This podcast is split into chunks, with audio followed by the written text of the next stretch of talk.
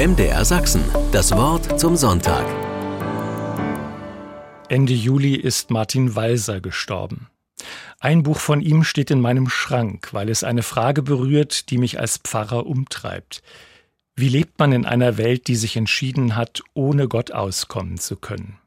Religion und Glaube werden zwar noch gelebt, aber die Möglichkeit, dass es keinen Gott gibt, ist in der Kulturgeschichte des Westens gründlich durchdacht worden und wird von einer breiten Bevölkerung inzwischen auch praktiziert. Das mag eine Befreiung sein für viele, die sich über die Jahrhunderte hinweg von der Kirche bevormundet fühlten. Für die Sensibleren aber tut sich eine Lücke auf, die für sie durch andere Sinnangebote nicht befriedigend gestillt werden kann. Martin Weiser ist, glaube ich, so einer. Er bekennt sich als Atheist und doch kann er formulieren, wer sagt, es gäbe Gott nicht und nicht dazu sagen kann, dass Gott fehlt und wie er fehlt, der hat keine Ahnung. Einer Ahnung aber bedarf es. In seinem Roman Muttersohn heißt es, dass unsere Ahnungen klüger sind als das, was wir bloß wissen. Und dann spricht er von einer schmerzlichen Lücke. Menschen der Postmoderne wüssten nicht mehr, was die Religion unter Rechtfertigung versteht.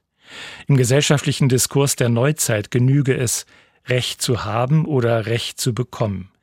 Um mit sich selbst im Reinen zu sein, begnügt der moderne Mensch sich damit, auf der Siegerseite zu stehen. Da greifen Religion und Gottesglaube tiefer. Mit Berufung auf den Apostel Paulus, den Kirchenvater Augustin und nicht zuletzt Martin Luther plädiert Martin Walser dafür, dass diese Frage wachgehalten werden muss. Wer spricht ein gnädiges Urteil über mich, wenn, ehrlich betrachtet, meine Arbeitsleistung mich nicht rettet, mein Lebenslauf kein rundes Ganzes ergibt, meine guten Seiten immer auch ihre Schattenseiten haben? Im Reizklima des Recht haben müssen, so sagt er, ist wenig Platz für Gnade. Gnädige Menschlichkeit nicht darum, um sich selbst als besseren Menschen dastehen zu lassen, sondern Gnade, die keine Gegenleistung erwartet. Ich nenne sie ein Geschenk, das nur von Gott kommen kann. Aber ich weiß, dass viele nicht mehr zuhören, wenn das Wort Gott fällt. Wir werden in der Kirche deshalb eine andere Sprache finden müssen, um über den tiefen Sinn des Lebens gesprächsfähig zu bleiben. MDR Sachsen, das Wort zum Sonntag.